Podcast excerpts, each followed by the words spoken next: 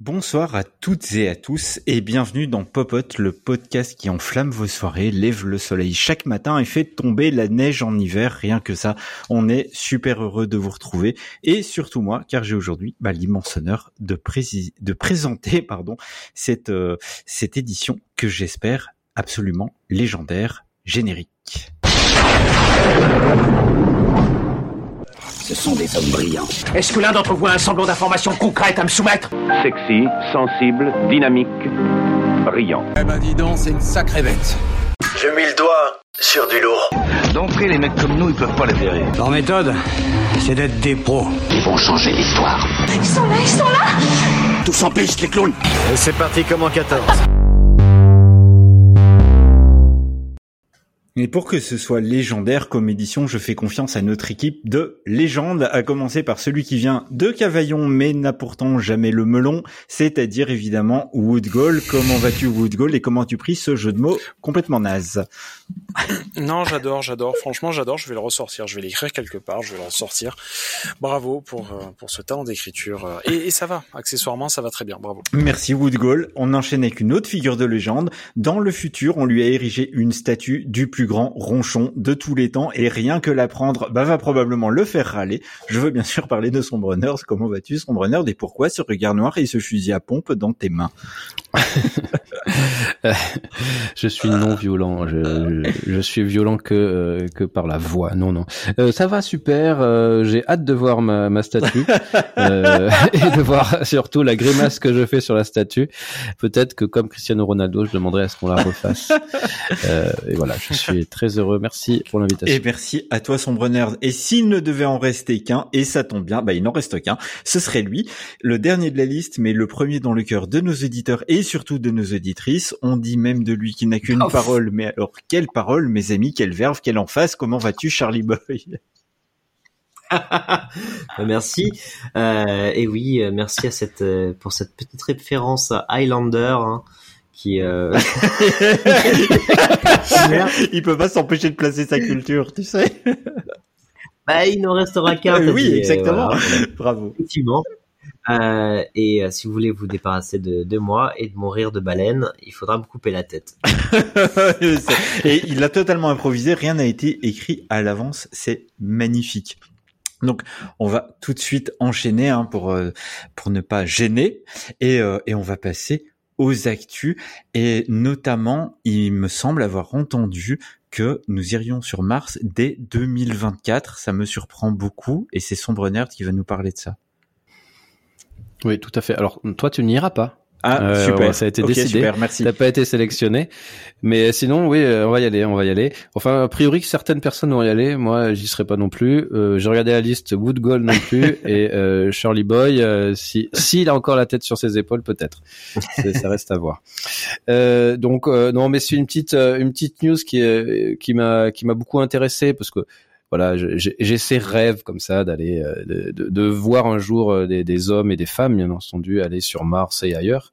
Et du coup, c'est intéressant parce qu'en 2020, en fait, Elon Musk avait parlé d'une mission habitée à destination de Mars pour 2026.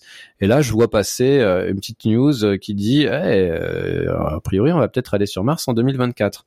Et quand je dis on, a priori, il y a des êtres humains dedans. Alors, ça sera certainement pas une mission habitée, mais on va aller balancer des, des hommes sur Mars, si j'ai bien compris, dès 2024. Mais a priori, c'est quand même personne n'y croit, n'y croit trop, c'est un peu rapide.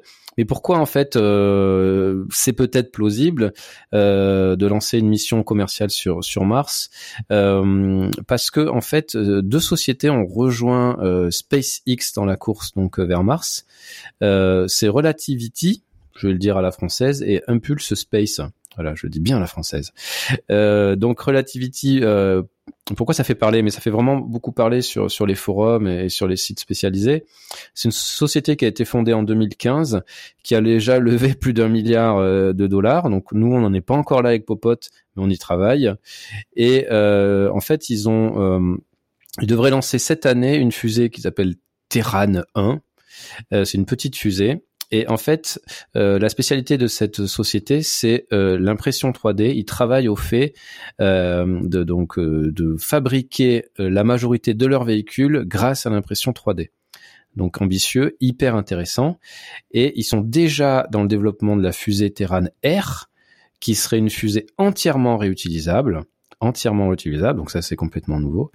Et, euh, et, cette fusée serait prête a priori au lancement dès 2024. Donc c'est la fusée complètement réutilisable, faite a priori en impression 3D, qui partirait sur Mars. Impulse Space, donc l'autre société qui revient, qui qui qui ça, qui, euh, qui se joint à ce projet, c'est une société beaucoup plus récente qui a moins d'un an. Elle a été fondée par un certain Tom Muller.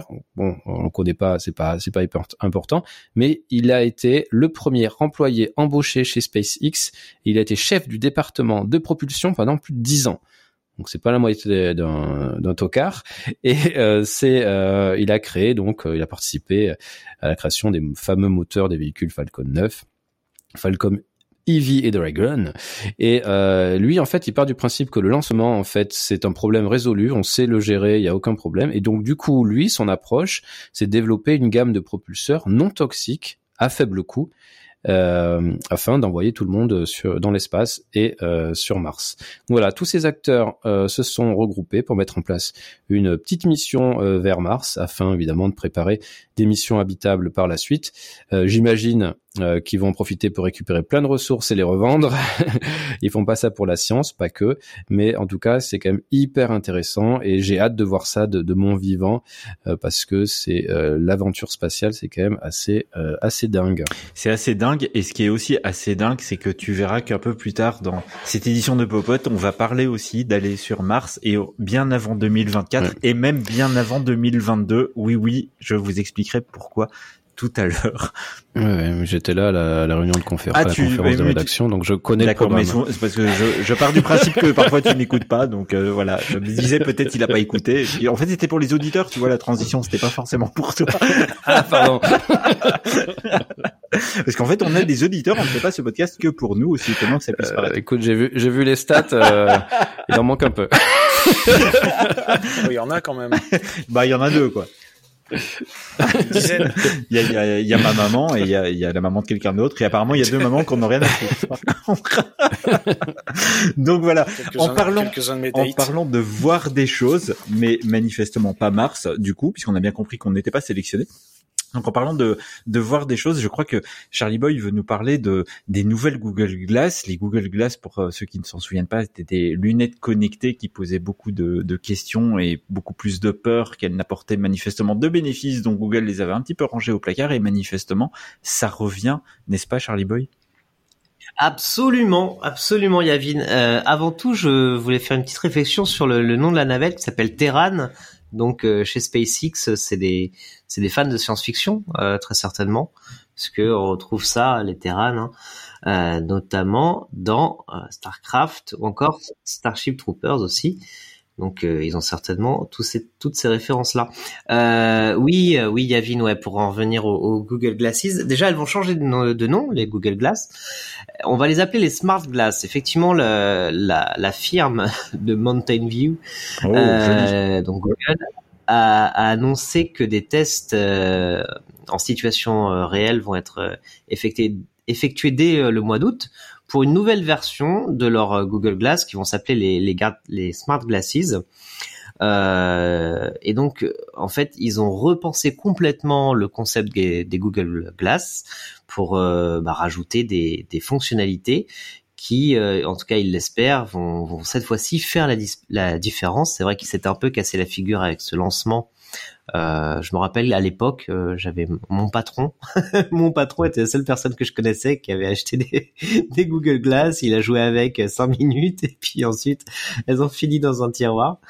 Euh, non, mais maintenant avec euh, donc cette future version des, des Google Glass, ça va être très tourné vers la réalité augmentée. Vous savez, hein, c'est euh, euh, bien sûr le fait de pouvoir euh, intégrer des images virtuelles dans des dans, des paysages, dans ce que vous voyez réellement. cette technologie de, de, réalité augmentée, elle va permettre par exemple d'avoir bah, une traduction. Si vous êtes dans un pays étranger, on vous parle dans une langue étrangère, vous pourrez avoir littéralement les sous-titres euh, qui s'affiche en dessous de bah, en dessous de la parole de la personne à qui vous êtes en train de parler. Euh, voilà, ce genre de choses. Ou elle pourra aussi euh, vous faire de la traduction du, de ce que vous voulez dire. Euh, elle vous elle vous l'écrira en fait. Euh, donc vous le verrez, vous aurez le texte sous les yeux et vous pourrez le répéter. Donc ça, ça, ça permet aussi d'anticiper sur des fonctionnalités vachement euh, vachement intéressantes qui qui euh, tirent parti de la réalité augmentée. Euh, il y a aussi là tout un tout un focus qui est fait sur les personnes malentendantes, donc comment les smart glass peuvent aider ces personnes-là au quotidien. Donc euh, voilà, ça peut va aussi, va aussi avoir des euh, voilà des fonctionnalités euh, qui vont prendre en, compte des facteurs comme les conditions météorologiques, ce genre de choses. Donc en tout cas, ils n'ont pas lâché l'affaire avec les Google Glass.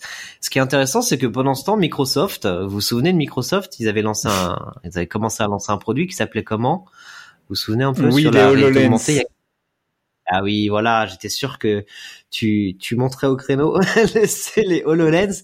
Euh, ils en étaient à la, à la version euh, HoloLens 3 et, ils ont mis fin à ce projet-là en 2021.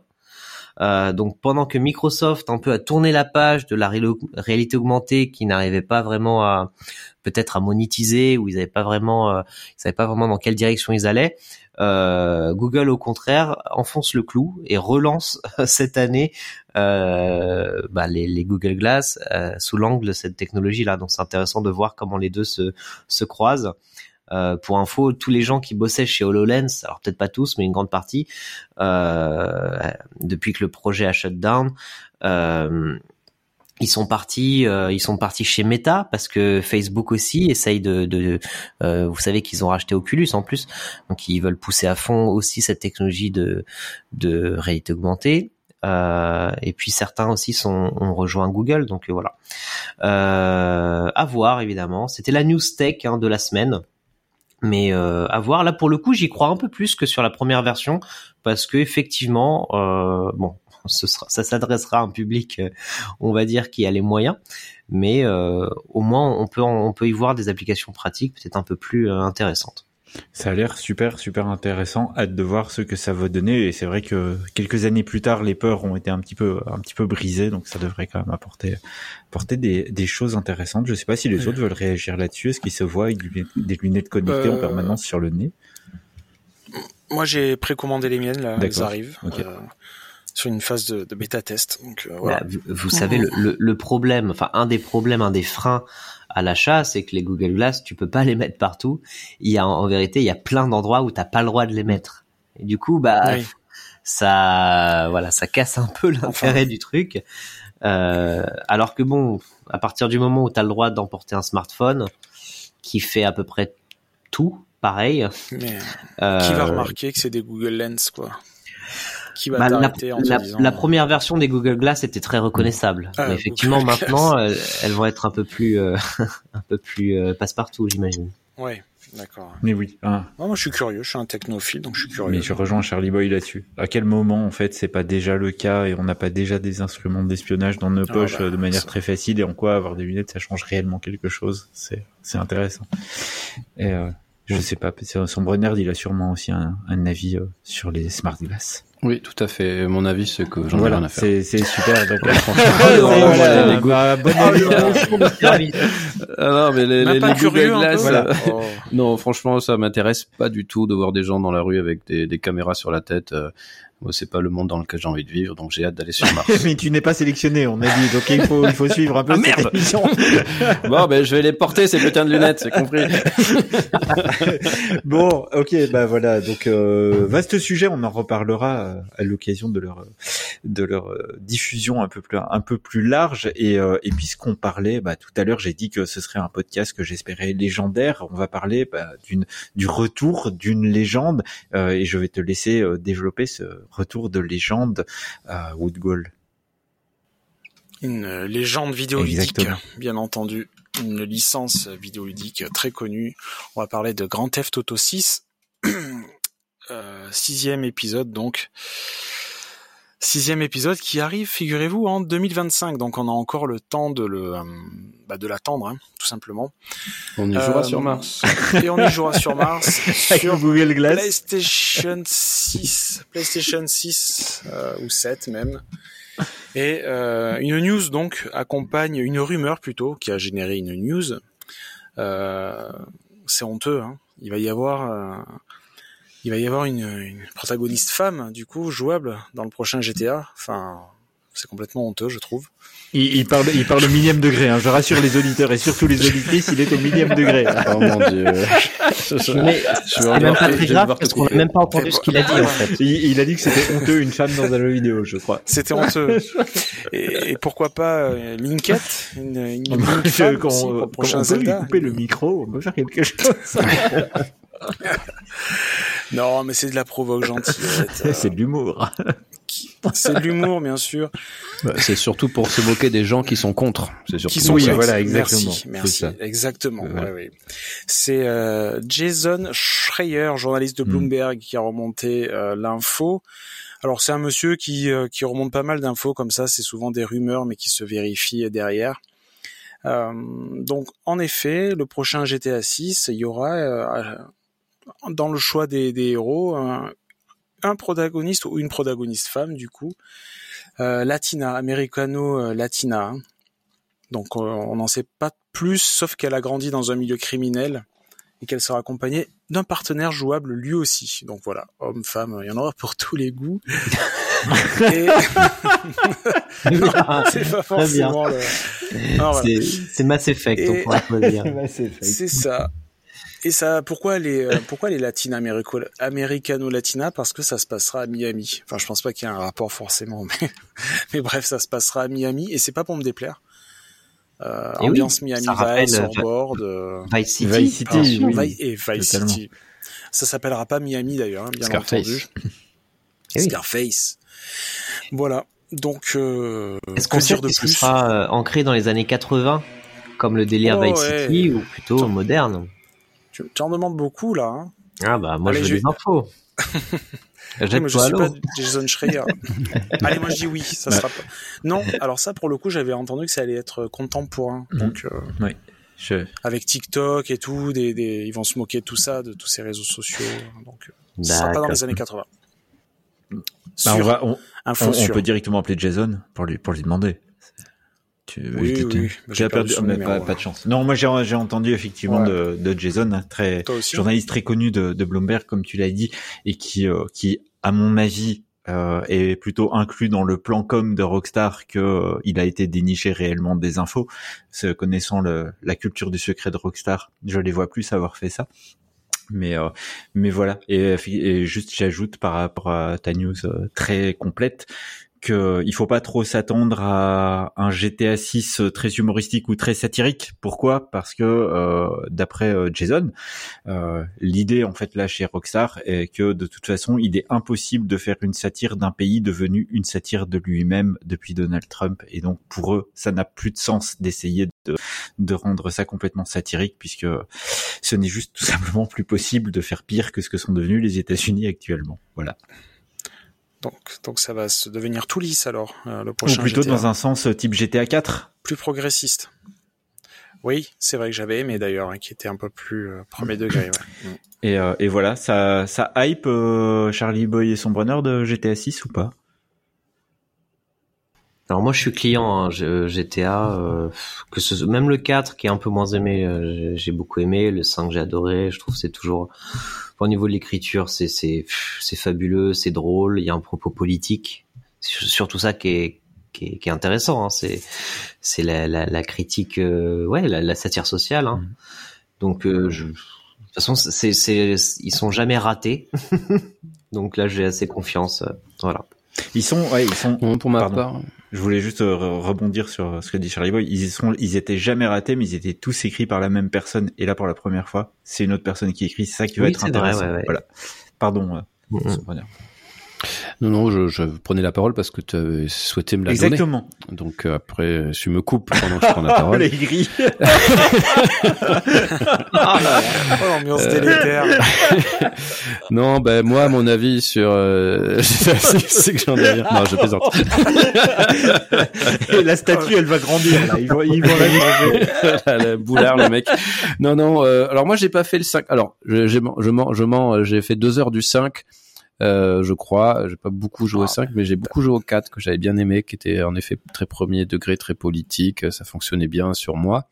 J'ai lu même un bouquin, j'ai perdu le nom, mais qui était extrêmement intéressant sur euh, qui déconstruisait, qui expliquait un petit peu le, le message derrière et ce que ça voulait dire, ce que ça voulait euh, partager. J'étais à 4, donc du coup, je suis plutôt intéressé sur le fait qu'il qu quitte euh, euh, un petit peu la, parodie, enfin c'est pas forcément la parodie le 5, mais qui quitte ce, ce, cet état d'esprit pour aller vers le 4. Oui, je regarderai ça. Je sais pas si j'achèterai en réalité comme le 5. Euh, on verra. Le 5 que j'avais eu gratuitement, j'en avais profité. Donc euh, on verra. Mais oui, ça me hype. Enfin GTA, forcément, t'es toujours hypé quand t'aimes les jeux vidéo parce que t'as envie de voir ce qu'ils vont faire. quoi. C'est juste dingue à chaque fois. On n'est jamais déçu. On est toujours étonné. Donc euh, oui, je suis, euh, je dirais Mais que ils je suis, repoussent euh, toujours les limites en fait. Hein. C'est toujours des étalons Ouais, de c'est ça. mettre- des maîtres étalons de leur génération en fait. Mm. C'est des jeux Ouais, qui, poussent les limites. Et c'est ce qu'il faut aussi avec euh, Red Dead, euh, enfin la série des Red Dead aussi. Hein. Ils vont, ils essayent d'aller toujours plus loin. Donc il y a forcément, euh, il y aura forcément matière à débat. Et petite info, euh, fun fact que j'ajoutais à ça. Donc, euh, il sort en 2025, tu as dit, euh, Woodgall. Ce, ce Ouais. qui fait depuis 2013, donc ça fait euh, 12 ans entre les, euh, entre Euh, les deux. Ils ont démarré en 2014, je crois, le développement du, du 6. Oui, mais le, la sortie de GTA V était 2013. Et euh, en fait, ce que Mhm, je veux ouais. dire, c'est que bah, il y aura eu autant de temps entre deux GTA que le temps nécessaire à sortir tous les autres GTA. En fait, c'est euh, voilà. Il y a, en 12 ans, ils avaient sorti tous les Ah. autres GTA. Il, euh, il y en aura, il y aurait eu le même écart pour euh, pour en sortir deux, ce qui est quand même assez euh, assez phénoménal. Donc évidemment, bah, l'attente va être un peu à la hauteur. Mais on parle trop de jeux vidéo, on nous le dit souvent. Euh, on a des retours de nos Eh deux oui. auditeurs, hein, nos deux auditeurs, je le rappelle, et qui nous disent souvent, on parlait un peu trop de jeux vidéo. Donc qu'est-ce qu'on va faire? Bah on va continuer en fait à parler de jeux vidéo, voilà, parce qu'on les, on, on s'en fout en fait, hein, comme dirait euh, Sombre Nerd, on en a rien à faire. Donc voilà, et on va parler d'un tactical RPG sur Switch, et c'est encore toi qui va parler Woodgall parce Ah que bon, tu monopolises la parole, c'est infernal. Mais Oh oui, c'est à toi de nous parler de triangle stratégie. Infernal. Exactement. Moi, je passe mon Ah tour, bah moi, non, là, hein. c'est à toi. C'est pas équilibré, tout ça. ok, ok. Bon, on va parler de Triangle. Triangle Strategy. En à la roumain. japonaise. Triangle. Triangle Strategy. en roumain. Oh, bah, merci. Sympa ce Bienvenue dans un podcast raciste, sexiste. ça. Je me désolidarise de vous. Hein. J'y suis pour rien, moi. C'est pas moi qui instille ce, ce ton-là. J'ai en effet vous parler d'un tactical RPG, eh ben, qui est pas tout neuf, hein, puisqu'il est sorti. J'aime bien vous parler de vieux jeux comme ça, enfin de vieux jeux. N'abusons pas. Il est sorti en mars de cette de cette année. C'est donc un tar tac- le, le RPG. tu connais toi, le tartical RPG Tu vois, j'étais une tarticole dans la tête. Bon allez, un, peu- un peu de sérieux messieurs. Et euh, l'originalité de ce jeu, c'est qu'il a un lore, un- une histoire très très poussée. Euh, et donc ça mixe euh, stratégie au tour par tour euh, avec de la stratégie au tour par tour. Ça mixe rien en fait. C'est Oui, un jeu bien. de. Quel voilà, mélange. Oui, c'est ça. Donc pour nos amis euh, pas trop gamers, c'est quoi un tactical RPG C'est souvent des jeux un peu vus de dessus en 3D isométrique. Je suis en train de vous, le mimer à l'écran, mais vous me voyez pas. Peut-être un jour. Donc c'est un jeu au tour par tour, ça je l'ai déjà dit, sur un terrain quadrillé, un petit peu comme un, jeu d'échecs en fait, ou comme euh, les Fire Emblem. Mais si vous n'êtes pas trop jeux vidéo, peut-être que vous ne connaissez pas trop non plus les, les Fire Emblem.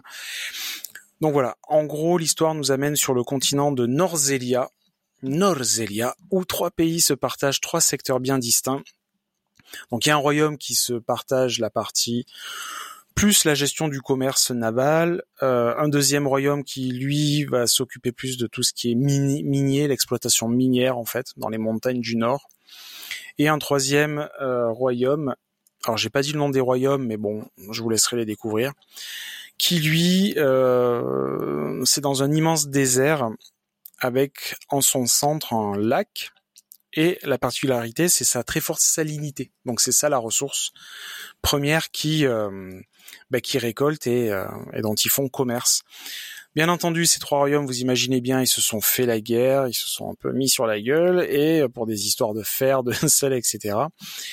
Une grosse guerre éclate, et, euh, et l'aventure commence en fait à la fin de cette guerre. Alors, la guerre s'est finie depuis pas mal d'années, mais on incarne le fils du roi d'un des royaumes, euh, qui doit donc rencontrer sa, fiancée pour se marier avec elle lors d'un mariage arrangé pour une alliance politique en fait, avec le duché d'un autre royaume. Voilà, un petit peu pour euh, pour aplanir un peu les, les, tensions et faire en sorte que tout le monde s'aime et qu'il n'y ait plus de guerre. Bien sûr, vous imaginez bien que que ça va repartir en live et que ces royaumes vont recommencer à se friter. Euh, donc voilà, j'ai pas, j'ai une, j'ai 5-6 heures de jeu pour l'instant, euh, mais j'ai pu voir pas mal de choses sur le jeu. Et en gros, ça mélange. Alors, oui, je parlais de, de, mixer un peu les genres, mais ça mélange un peu jeu de rôle et jeu d'échecs, hein, le, le, tactical RPG. Pourquoi? Parce qu'il faut bien veiller à positionner ses personnages sur un damier, sorte de damier. Et par exemple, on va placer son guerrier en avant, qui va lui euh, encaisser les coups en première ligne. Le l'archer, on va plutôt le mettre euh, au-dessus de l'équipe pour surplomber euh, le champ de bataille et envoyer des flèches dans le dos des ennemis. Et, ce qui est intéressant, c'est qu'il y a vraiment une partie. Alors c'est très bavard comme jeu, je vous ai dit. Enfin, il y a un lore qui est très très riche et on passe plus de temps à lire les dialogues qu'à jouer sur les premières heures du jeu. C'est assez déconcertant, mais c'est très bien écrit et c'est intéressant, donc euh, donc ça passe quoi.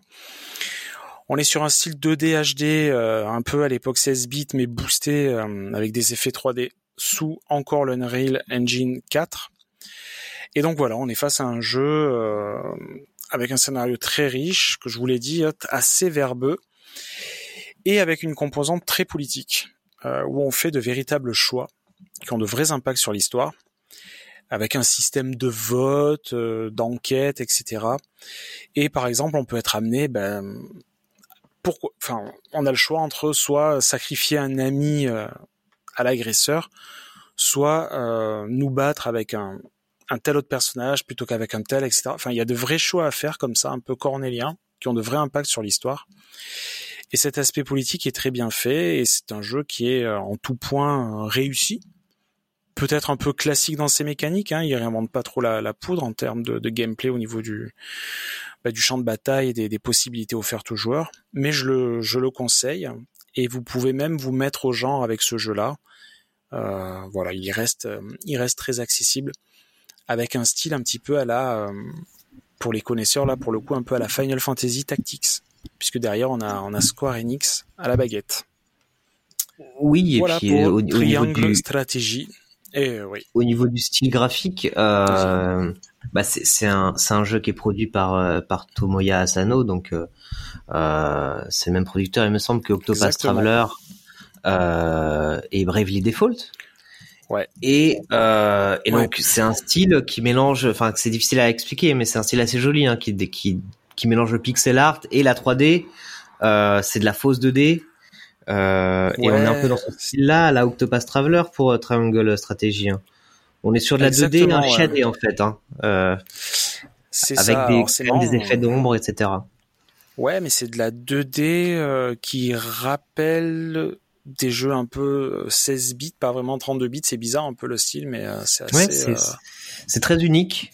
Euh, et et c'est des jeux, bah là, enfin, il a, il a remis au goût du jour un peu ce, ce type de, ce style-là, et puis ce type de jeu un peu RPG, tactical, etc. Euh, et, et c'est dans l'actualité puisque euh, euh, Tomoya Asano, euh, donc il, il sort aussi, il vient de sortir euh, euh, le remake de Live Alive. Donc Live Ah, Alive, c'est un, grand, pour ceux qui connaissent hein, la, la grande ère des RPG japonais des années 90, c'était un, c'est un jeu culte de cette, euh, de cette période-là. Euh, ça a toujours été un, un jeu de niche, mais culte, avec une bande son euh, absolument fantastique, des personnages, euh, une, une, galerie de personnages à l'époque qu'on pouvait, euh, c'était nouveau, hein, on pouvait en, en, incarner plusieurs, etc. Euh, et donc là, il y a le remake de Live Alive qu'il a dirigé aussi, qui vient de sortir euh, cette semaine.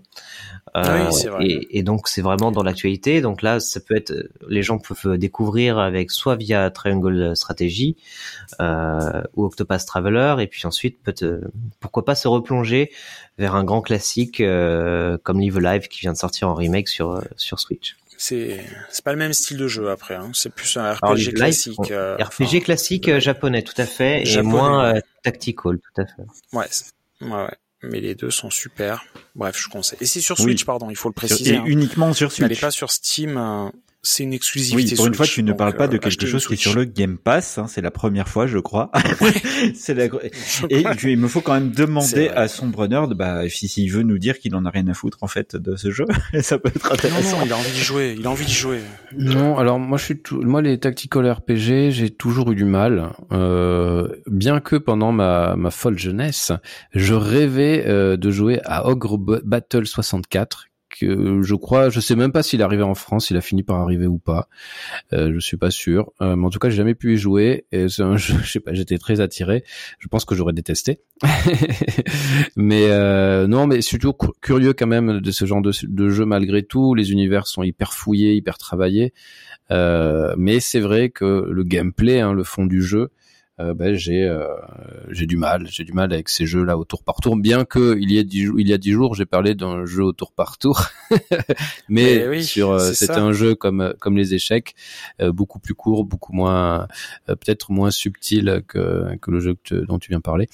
Mais voilà, non, non, là pour le coup, j'en ai pas rien à foutre, euh, mais je, je l'achèterai pas. Mais en rigueur, j'aimerais bien voir Woodgold jouer oui. sur, euh, nous faire une petite démonstration euh, sur, sur, sur Twitch. évidemment.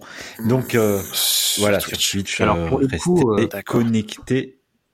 Bah, tu voulais dire quelque chose, Charlie Boy? Pour le coup, Sombre Nerd, tu as, un... il y a un remake, hein encore un remake, vous allez dire, de, de Ogre, qui, qui va sortir le mois prochain, je crois. En tout cas, c'est très bientôt.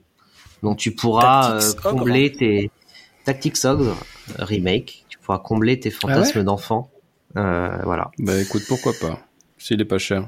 Pourquoi je jouerai qu'une heure C'est la prod qui paye. Oh là là. Voilà, c'est la prod qui paye, parfait. Ça. Et ce sont les éditeurs qui nous arrosent, évidemment. Hein. Ils nous envoient tous les cadeaux, bien sûr. Qu'ils n'hésitent pas d'ailleurs. Ils n'hésitent pas parce qu'ils nous les envoient, mais ils n'arrivent pas manifestement. Allez, on a assez parlé de jeux vidéo. Ça fait déjà oui. 6h18 qu'on est dessus. Donc on va maintenant passer à une autre culture, à, des, à de la lecture pardon. Oui, mais pas n'importe laquelle puisque ce sera de lecture audio qu'on va parler. De la confiture pour les oreilles, euh, m'a dit euh, Charlie Boy.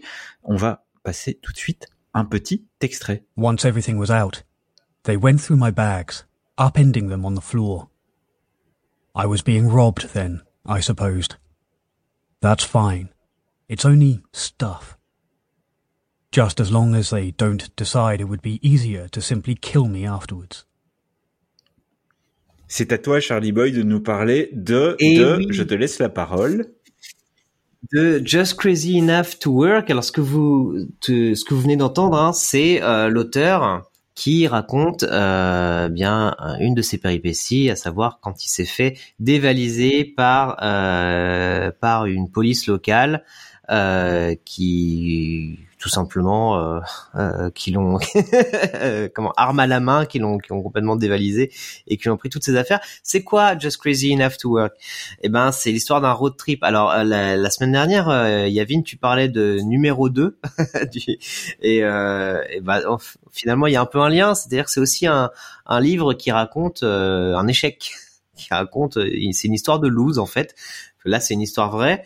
Euh, c'est l'histoire de Stuart Nugent qui a entrepris euh, de faire le trajet euh, donc euh, à vélo, une partie à vélo, une partie euh, à pied euh, entre Shanghai et bah, la Grande-Bretagne. Puisque c'est un Britannique qui habitait à Shanghai et donc il a décidé de faire ce road trip et en fait tout absolument tout s'est mal passé. C'était une catastrophe du début à la fin. C'est ça que raconte ce, ce livre, qui est à la fois touchant, en même temps assez drôle, puisque on sait que maintenant euh, il est vivant, il est, il est revenu, mais euh, ça raconte en fait ce qui se passe euh, quand un voyage tourne mal. On entend beaucoup des, des histoires de, de road trip où tout se passe bien, euh, mais là c'est tout ce qui pouvait mal se passer, c'est mal passé. donc Stuart Nugent, il se décrit lui-même hein, comme comme un lâche euh, qui a qui dans un éclair d'audace inhabituel a tenté de, de faire un, quasiment le tour du monde à vélo euh, à savoir euh, plus précisément la, la, route de la soie en passant par le nord, euh, et qui a échoué de façon spectaculaire avec en toile de fond bah, des paysages très très impressionnants, euh, des anecdotes en pagaille. Donc moi j'aime beaucoup les histoires de voyage. Hein. Il a été, il était forcé de fumer euh, forcé à fumer de l'opium sous la menace d'une arme. Il a été attaqué par euh, euh, des serpents dans une rivière kirghize. Euh, il a été dévalisé et,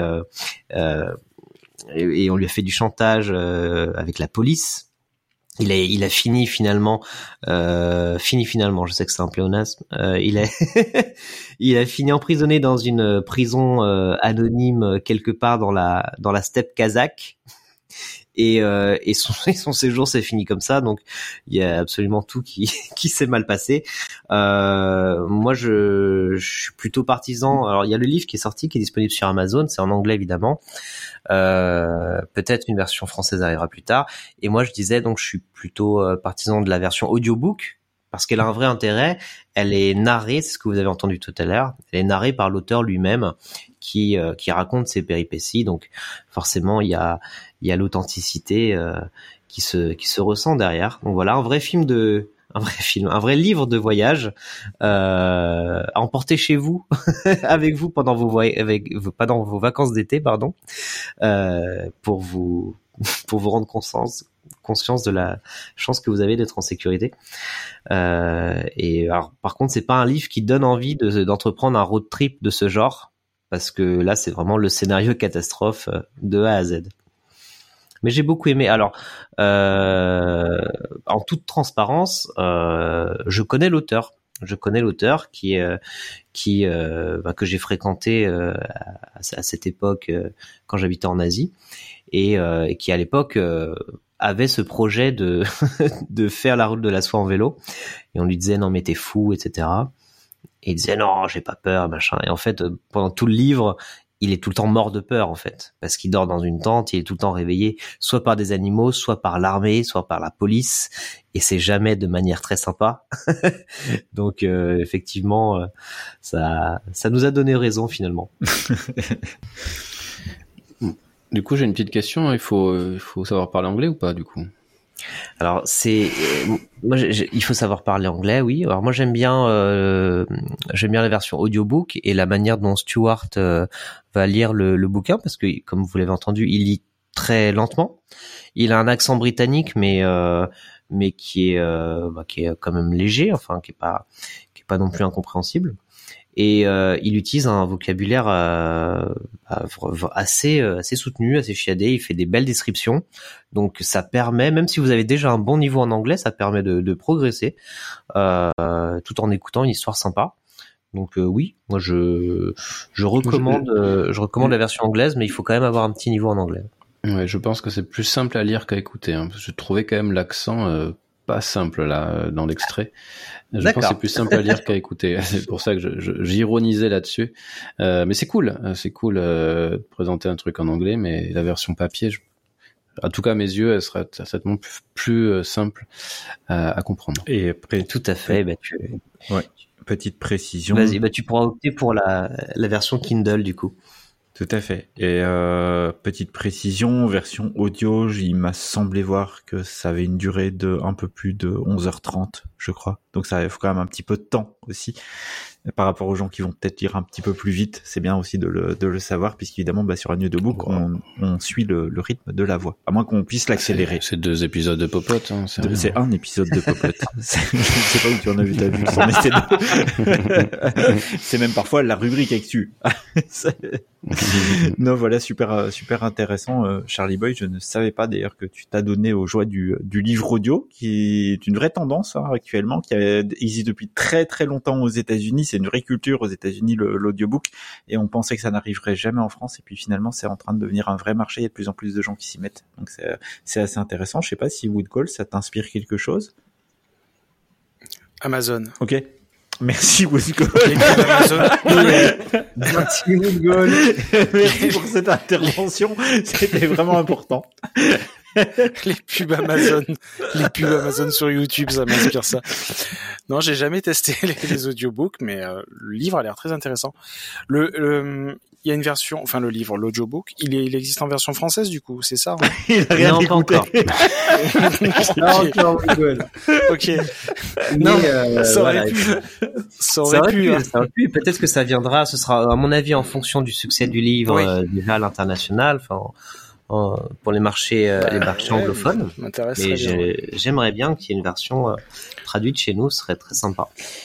Ouais. Oui, et euh, effectivement, et tu, en as bien. effectivement donné envie. En plus, ça, bah, ça occupe, euh, ça occupe le temps. Je l'ai dit plus de 11h30 pour le livre. Le temps, c'est important, surtout si on va sur Mars. Admirez ma transition. On en revient à aller sur Mars. On, Ouais, vous avez vu, c'est beau. C'est- J'ai appris des meilleurs. On parlait d'aller sur Mars donc en 2024 tout à l'heure dans les actus et maintenant je vais vous parler d'aller sur Mars bien avant et de manière assez épique.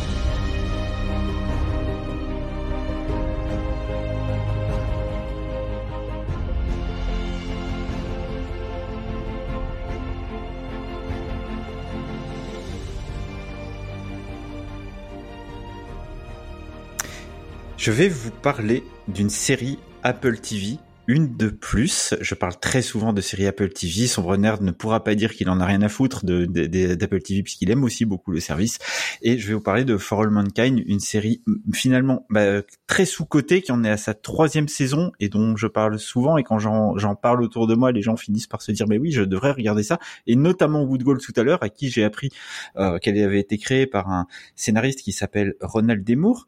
Euh, J'en ai parlé lors d'un précédent euh, Popote euh, lorsque je parlais de Station Eleven. Et euh, Ronald Demour, bah, il a fait quoi? Bah, Il a fait des Star Trek Voyager, il a fait euh, Battlestar Galactica notamment, hein, c'est lui le créateur de la nouvelle euh, série Battlestar Galactica, et Apple est allé le chercher pour faire For All Mankind.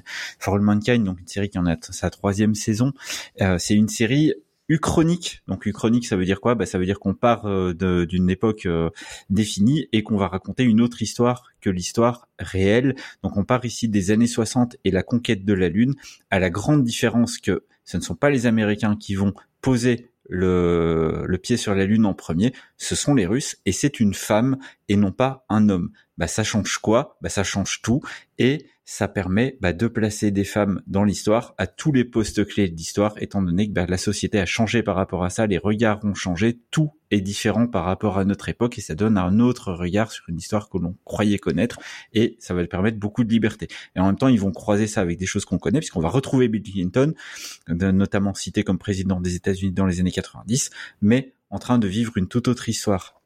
Donc la série, elle compte une histoire qui est vraiment euh, en décalage par rapport à la réalité qu'on nous on connaît et qui va rattraper notre présent année après année en intégrant autant d'éléments réels, bah donc comme le président Bill Clinton dans les années 90, que des éléments du chronie.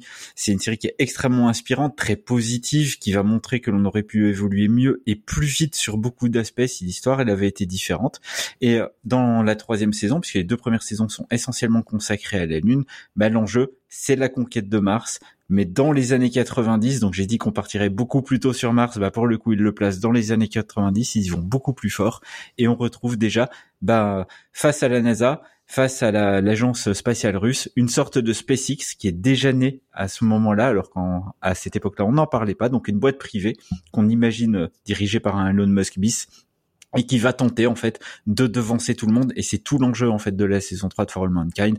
Donc il va essayer de passer devant la NASA, devant les Russes en récupérant leurs talents pour soi-disant bah, empêcher les États de s'approprier une planète et sous le prétexte de rendre le monde meilleur, le vieux motto de la Silicon Valley, alors qu'évidemment, on le sait, ils vont évidemment probablement essayer de tout piller, de tout revendre, de se faire un maximum de pognon avec, euh, avec Mars. Et la série est actuellement, au moment où on enregistre ce en cours de diffusion, donc je ne peux pas vous dire exactement où ça va, mais en tout cas, ça reste toujours aussi brillant trois saisons plus tard.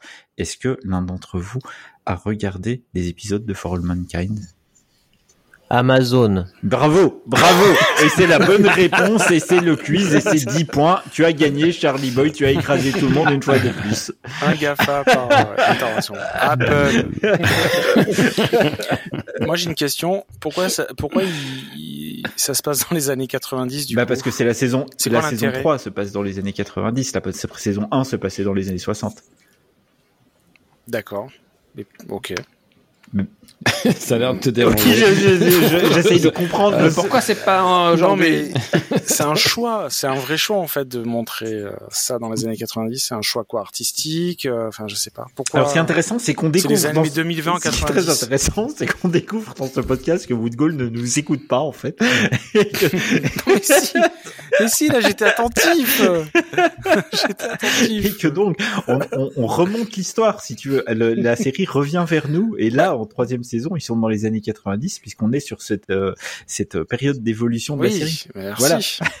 Oui, mais, mais pourquoi il y a il y a l'équivalent de SpaceX, etc. dans les Et que, eh bien, 90? comme je l'ai dit, parce que la société a évolué beaucoup plus vite, et tu n'as rien. Oui, voilà, d'accord. merci, bravo, merci. Il me manquait cette info. Oui, oui. Merci. C'est- Mais- Ah, c'est Tu vois, sur ton clair. ordinateur, il y a une touche qui fait activer le son. Elle est super pratique en réalité parce que tu peux nous Oui, entendre. mais merci. Ah bah oui, bah c'est un nouvel outil, je suis pas encore habitué. Non, mais c'était c'était effectivement une très bonne question pour les auditeurs qui ne nous écoutent pas et Dieu sait qu'ils sont nombreux. Est-ce que quelqu'un d'autre veut réagir? Oui, alors moi j'aimerais savoir pourquoi la saison 2 se passe dans les années 80 du coup. Les, les relous. Alors la saison 2 ne se passe pas dans les années 80. La série fait des bons peu, Tu l'as pas un dit. petit peu comme du marsupilami. Ah. Donc euh, donc voilà. Non, mais euh, moi, elle est dans ma wishlist. euh, J'ai envie de la voir. Je, je tanne. Je vais le dire comme ça, pardon, ma- mon amoureuse pour qu'on la regarde. Je pense que c'est la série que je vais finir par regarder tout seul parce que j'ai vraiment envie de la voir en fait et que j'en ai marre d'attendre parce que évidemment c'est un sujet qui m'intéresse beaucoup et ça a l'air super fun. Les images sont magnifiques en plus. Il y a des, des scènes incroyables euh, au niveau spatial et puis ils sont dans une façon très moderne de présenter l'espace avec des véhicules qui ne font pas de bruit. Ce que justement Ronald Demour a apporté, hein, c'est un des premiers à avoir fait ça avec Oui. Battlestar Galactica, c'est de montrer des vaisseaux dans l'espace qui ne faisaient aucun bruit. Ouais. Et des, des personnages féminins hyper forts. Tout à fait. déjà dans Battlestar Galactica euh, et du coup c'est repris dans, dans ta série oui. donc ça fait bien plaisir Et toi, Charlie Boy Bah, du coup, euh, on, on pourrait presque dire que c'est une uchronie. C'est c'est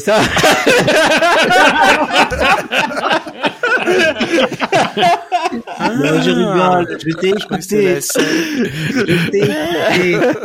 Non, effectivement, je, je connaissais pas du tout, j'avais pas entendu parler, euh, donc je découvre là, là euh, ce soir.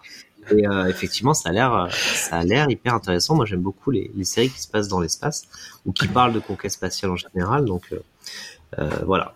Et par contre, euh, le, le frein, c'est Apple TV+.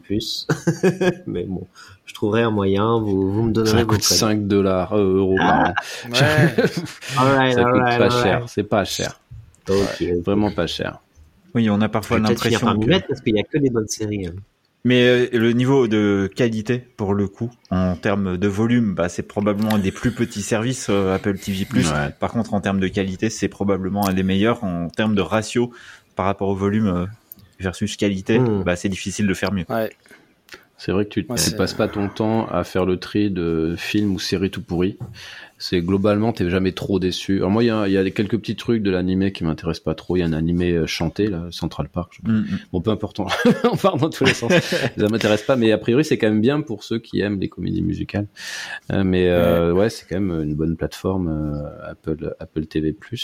Mais on fait vite le tour. Ouais. Par contre, quel, quel niveau de qualité des, des séries en termes de pro, en termes de production, elles sont pas toutes géniales, mais la qualité est vraiment toujours au rendez-vous. Voilà, ils mettent la barre, euh, la barre Bravo. assez haut.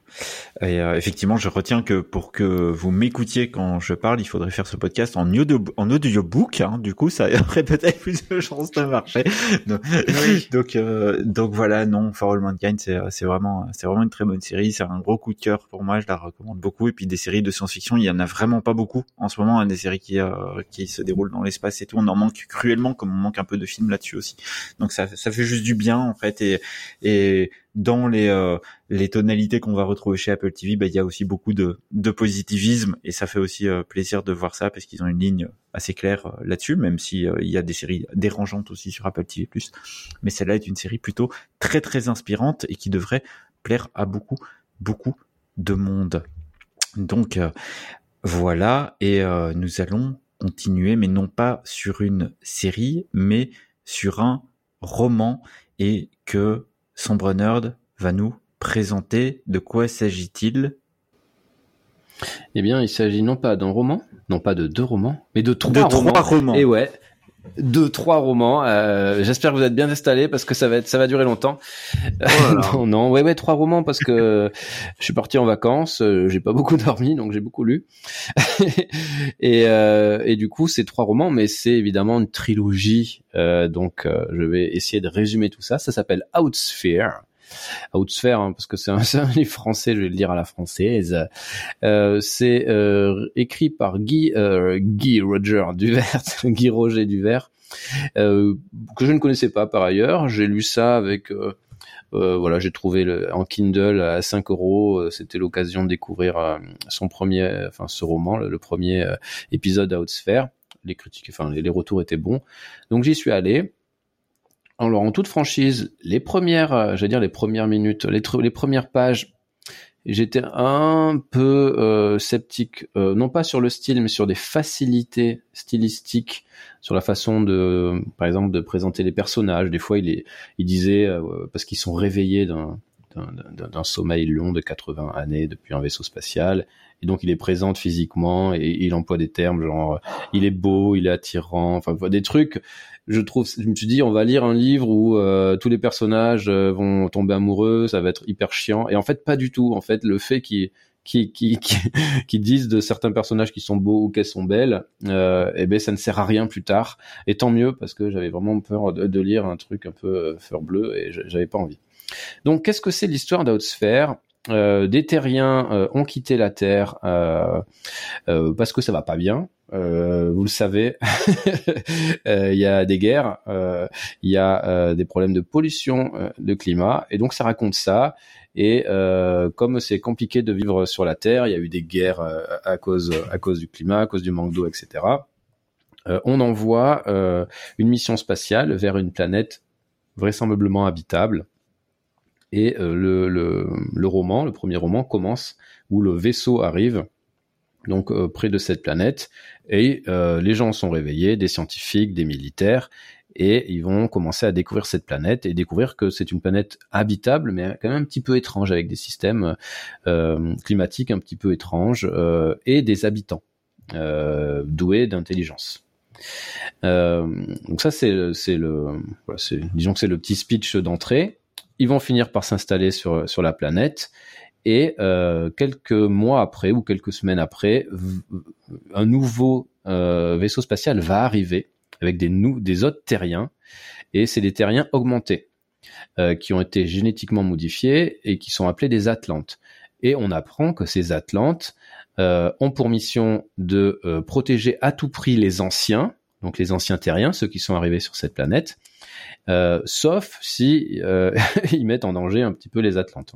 Donc en gros, tu, tu te rends compte qu'il va commencer à avoir des, euh, des tensions entre les deux, et euh, il y a des tensions parce que les humains, j'allais dire normaux, eh ben, ils ont leur caractère, ils ont leur individualité, leur individualisme, et les Atlantes, leur fon- ils ont un fonctionnement collect- activistes, j'ai envie de dire. Ils sont capables de communiquer entre eux par la pensée, et quand ils prennent une décision, c'est une décision systématiquement unanime qui se base sur la logique.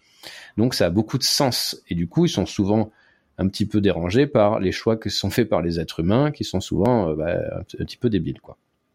Voilà.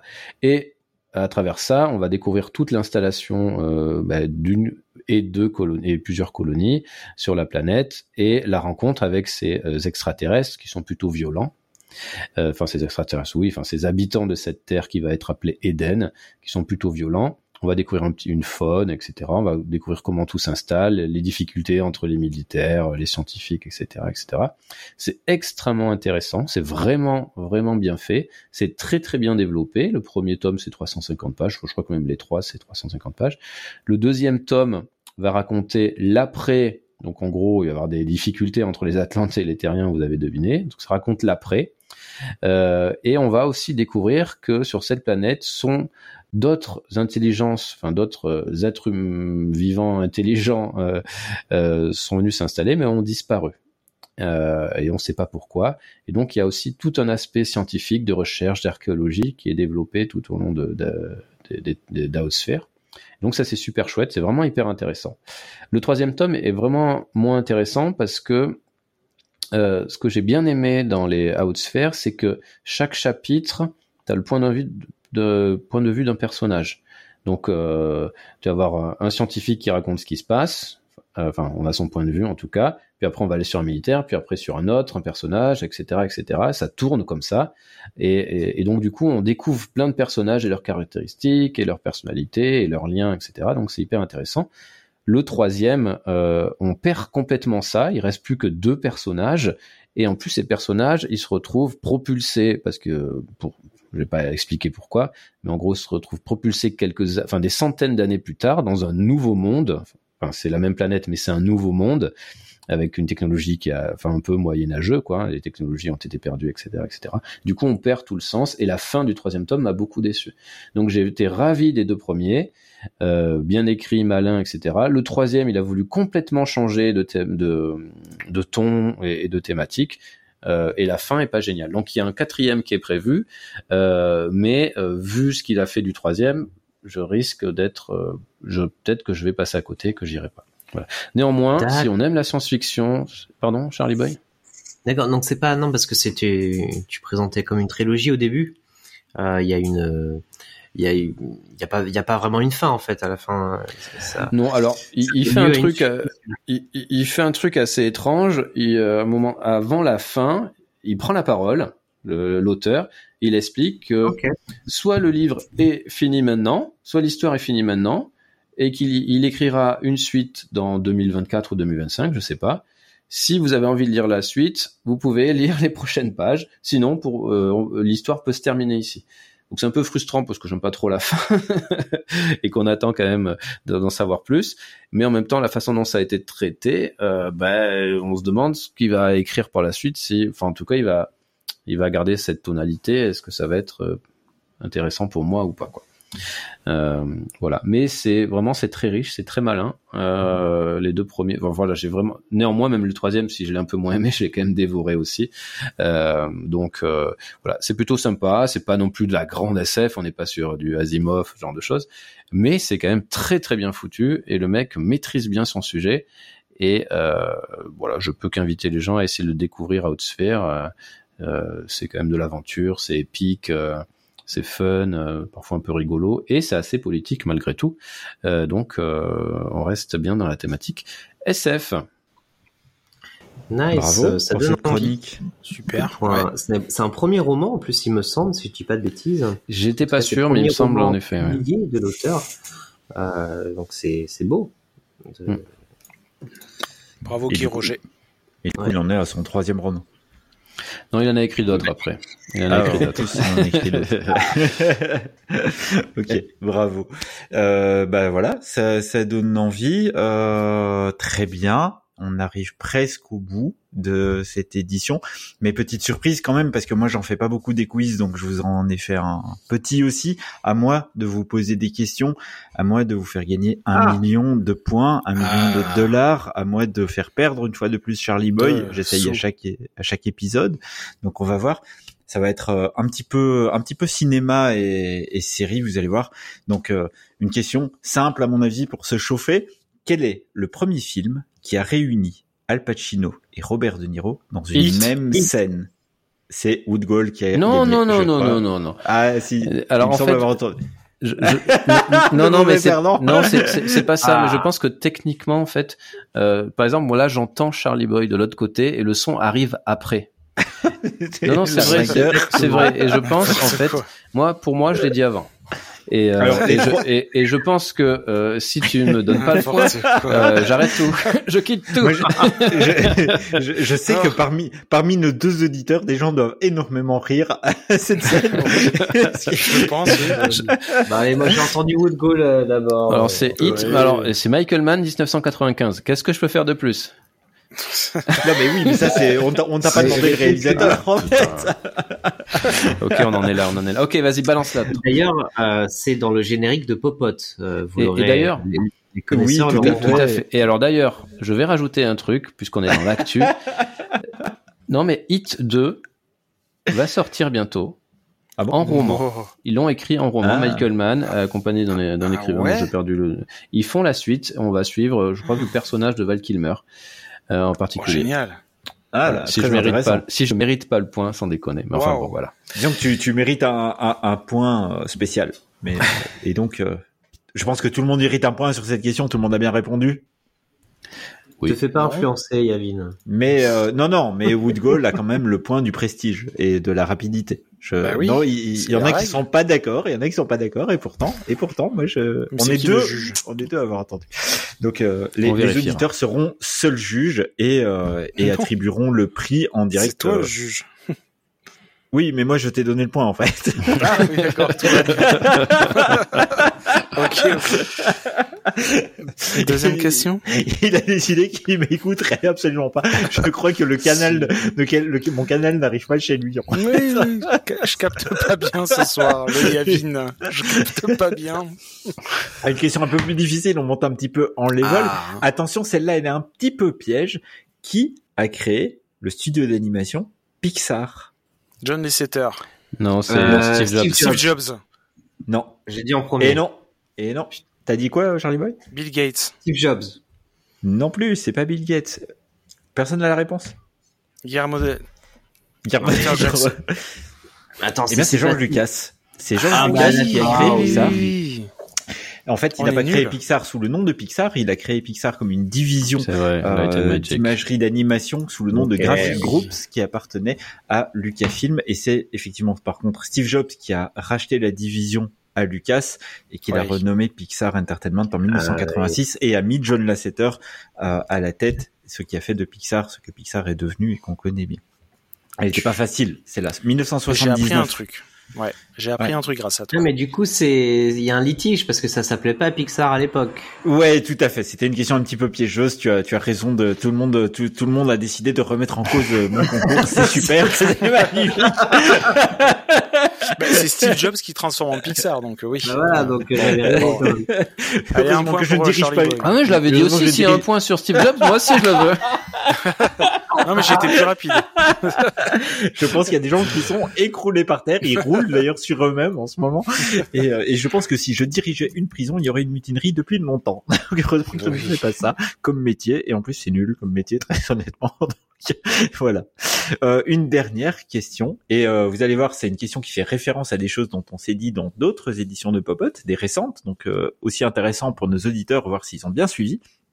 Quand est-ce que sort HBO Max en France? Quelle est sa date de sortie? 2023. 2020, 2025, mai 2025. Ah mais tu tu- t'as l'air tellement sûr de toi, c'est impressionnant. Non, alors que c'est pas ça du tout. Je tente. Allez, sans mon air, c'est, c'est- Non, non, mais moi j'ai souvenir dans, dans, dans l'actu euh, sur HBO Max que t'as dit qu'on n'avait pas encore la date. Alors c'est pour ça que je suis un peu étonné. euh. Et effectivement, on n'avait pas encore la date, il y avait des rumeurs, et quand j'ai préparé euh, ce quiz en littéralement 20 secondes pendant que tu parlais tout à l'heure, bah du coup j'ai Ah, découvert euh, des petites actualités. Si, moi, je fais comme Mood Gold, je n'écoute personne. Donc, euh, le, le podcast toxique, tu sais. C'est clair. Donc, faut que je donne une, une date au hasard, quoi. C'est ça? Euh, bah en fait, je pense que oui, oui, bonne idée. Ok. Ta chance. Alors, euh... Non. je- non, je- non, non, non, non, c'est flagrant là, c'est flagrant. je vois pas de quoi vous parler. Ouais, c'est perdu. Non, mais je- j'en sais rien, j'en sais rien en plus. euh, je, je, je suis en train de lire le truc vite fait, je vois rien. Donc, à part le vide, à part des trucs. euh, non. Non, mais c'est l'occasion de placer, bah, du coup, une mini actu pour, euh, pour terminer. En fait, très mauvaise nouvelle, HBO Max n'a plus du tout de date de sortie en France. Tout est Ah. gelé pour l'instant. Pourquoi? Bah, parce que la Warner va pas très bien. On se doutait, vu le nombre de plantages cinématographiques qui ont eu lieu ces dernières années de leur côté. Ils sont sur un plan d'économie de 3 milliards euh, de, dollars, là, sur les années à venir. Donc, tout a été absolument gelé. Vous vous souvenez que dans une précédente édition, bah, on parlait notamment peut-être de l'arrivée de la série euh, Station Eleven qui euh, ne pouvait pas être diffusée sur HBO et qui serait peut-être probablement sur HBO Max. Bah, du coup, ça va être difficile de l'avoir à moins que justement ça revoie les plans et que ça permette à OCS de prolonger son contrat pour avoir les séries HBO, ce qui Bah pourrait oui. être, potentiellement être une bonne nouvelle. Mais voilà, Euh, très mauvaise nouvelle euh, côté Warner euh, pour ça, puisque le, le service HBO Max, pas maintenant, il a plus du tout, du tout de date et, et je sais absolument pas du coup qui a gagné ce quiz puisque je ne l'ai absolument pas. Donc euh, je pense que son Non, runner dit que c'est lui donc je pense que c'est pas lui du coup Charlie Boy fait la moue et gonfle les joues donc euh, il y a l'air d'y avoir un litige et quant à Bout de Gold je pense qu'il veut aussi il lève les bras effectivement et il estime avoir gagné d'ailleurs vous ne le voyez pas mais il a mis des lunettes de soleil il fait nuit il est minuit 35 au moment de cet Parce enregistrement J'ai un spot dans la tête en fait, c'est pour ça. Oui, vraiment. Oui, Ouais, ah, ouais, c'est pour ça il est, il est vraiment dans ta tête le spot, c'est sûr. Non, non, non. non, non.